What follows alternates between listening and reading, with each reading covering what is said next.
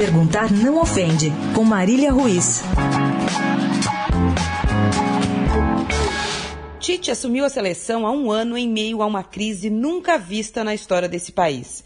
Após o 7 a 1 vexatório e de eliminações ridículas nas Copas América de 2015 e 2016, Tite foi convocado para dar um jeito nos estragos feitos por Felipão e Dunga. E ele deu um jeito inacreditável.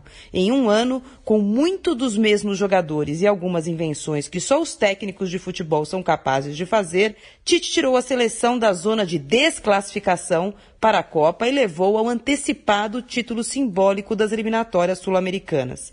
Elevado ao posto de candidato à veneração em vida, Tite está agora enrolado em uma teia que ele mesmo armou. Ao apostar na camaradagem e na confiança, conquistou os jogadores e conseguiu armar um time que acumulou nove vitórias em nove jogos. A menos de um ano da Copa, esse é seu maior triunfo e o seu principal ponto fraco. Ao mesmo tempo que ele faz questão de treinar exaustivamente a mesma coisa para dar milhagem ao seu time vencedor, Tite se vê cada vez mais longe de poder treinar e testar novidades para a Copa.